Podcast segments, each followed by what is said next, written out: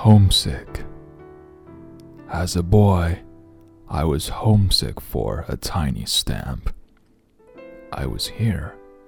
Mom lived alone over there. When a grown up, I was homesick for a small ship ticket. I was here.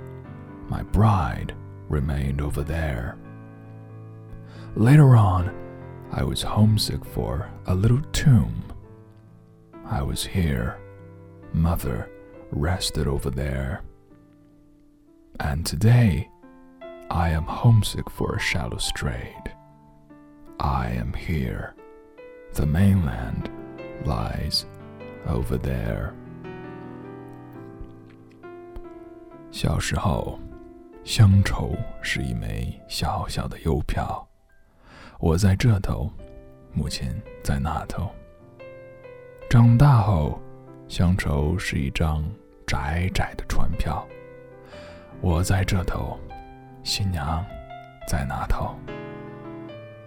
后来啊，乡愁是一方矮矮的坟墓，我在外头，母亲在里头。